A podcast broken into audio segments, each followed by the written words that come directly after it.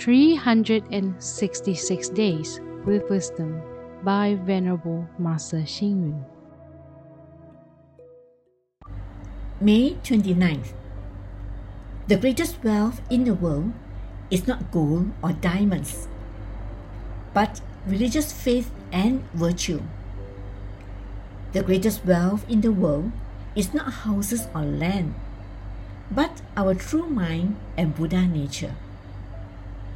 It may be necessary to carry on the practice of a legacy if we wish to improve our society and instill harmony in our families. A legacy need not be a physical object. A true legacy can be our religious faith, virtue, education, and knowledge.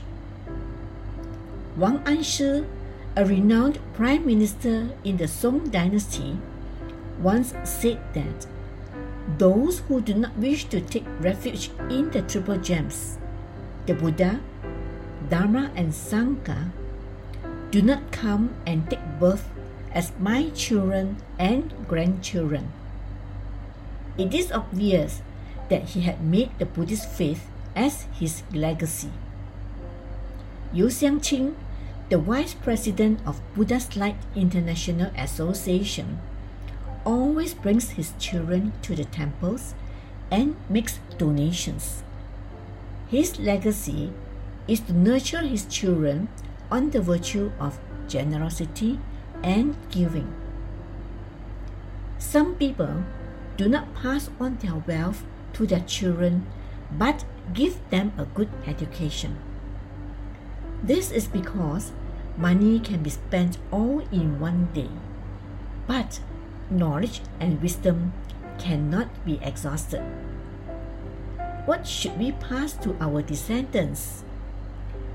We can pass virtue and benevolence.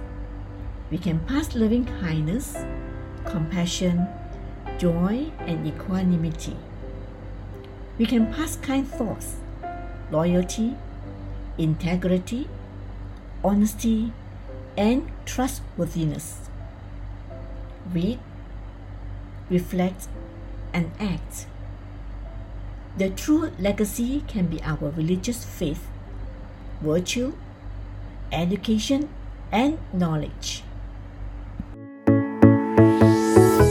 Please tune in, same time tomorrow as we meet on air.